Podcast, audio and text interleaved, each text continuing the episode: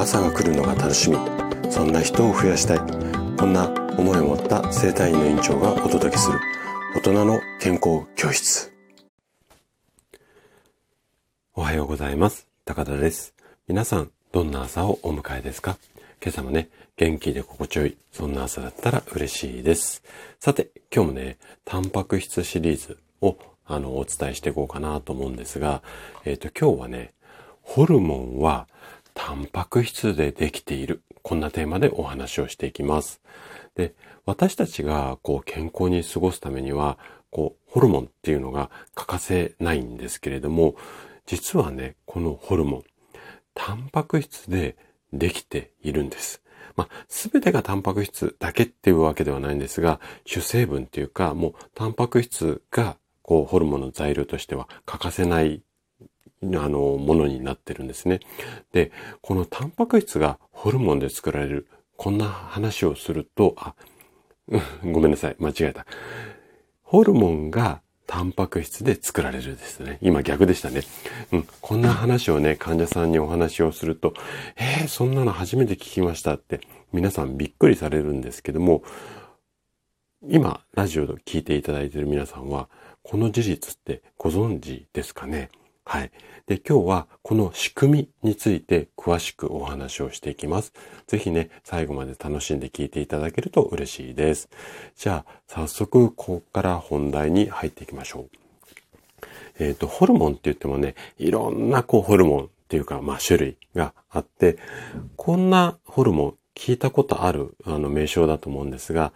例えば女性ホルモンであったりだとか、反対に男性ホルモン。あとは成長ホルモン。まあ、こんな、こう、いろんななんとかホルモンっていうのが、これだけじゃないですけども、聞いたことあるホルモンがいっぱいあると思うんですが、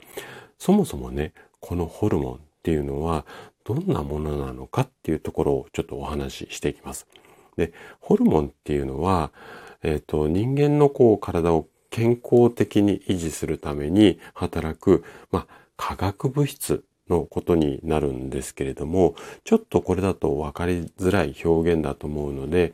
もうね、簡単に一言で、あまあ一言じゃない、二言ぐらいになっちゃうかな。あの、説明をすると、体の中のいろんなこう機能がスムーズに動くような、まあ、潤滑油みたいなものですね。車で言うと、あの、オイルっていうのがあると、うまくこう、ギシギシ言わないでスムーズにいろんなものが流れていきますよね。あれと一緒で、まあ、体の中の潤滑油、あのー、オイルだと思っていただければ OK です。で、このホルモンっていうのは体のね、いろんなこう器官で作られているんですけれども、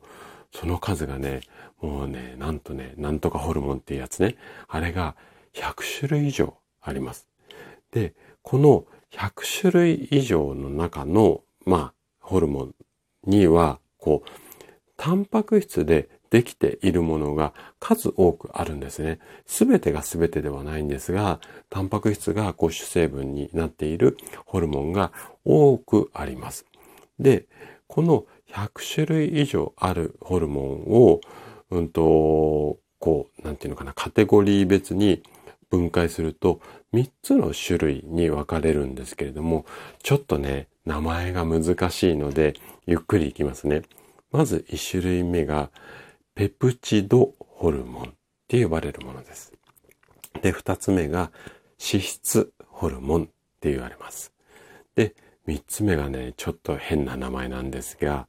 アミノ酸誘導体ホルモン。こんな3つのホルモンっていう、3つのホルモンっていうか3種類のホルモンの分類に分かれるんですけども、この3種類のうち一番ね、大きく、あの、タンパク質が関連するのがペプチドホルモンってやつなんです。で、ペプチドホルモンの中の代表選手が成長ホルモンだったりとか、あとはインスリンって呼ばれるものなんですよね。で、えっと、男性ホルモン、女性ホルモンっていう名前あるじゃないですか。皆さんよくホルモンって言ったらこの辺ご存知っていうかパッと頭に浮かぶ方も多いと思うんですが、この男性ホルモンだったり女性ホルモンは脂質ホルモンっていうカテゴリーの中に入ってきます。まあ、これはちょっと余談なんですけどね。で、このペプチドホルモンなんですけれども、タンパク質が不足をしてしまうと、このペプチドホルモンに影響が出るんですけれども、実はペプチドホルモンだけではないんですね。で、ホルモン全体の、まあ、合成や分解、要は作ったり壊れたりってするもののこう動きの中には、もうタンパク質の代謝っていうものが正常に行われてると、このホルモンが、あの、新しく新鮮なものができて古いものが、まあ、死んでいく。この辺の循環がうまくいくので、なので、ホルモンバランスを整えたいよとかってよく、あの、健康を目指している方だったら言われる言葉だと思うんですが、このホルモンバランスを整えるためには、タンパク質、このあたりがすごくこう大切になります。はい。ということで、今日のお話はここまでとなります。今日もね、最後まで聞いていただきありがとうございました。番組の感想などね、お気軽にコメントいただけたら嬉しいです。それでは明日の朝7時にまたお会いしましょう。今日も素敵な一日をお過ごしください。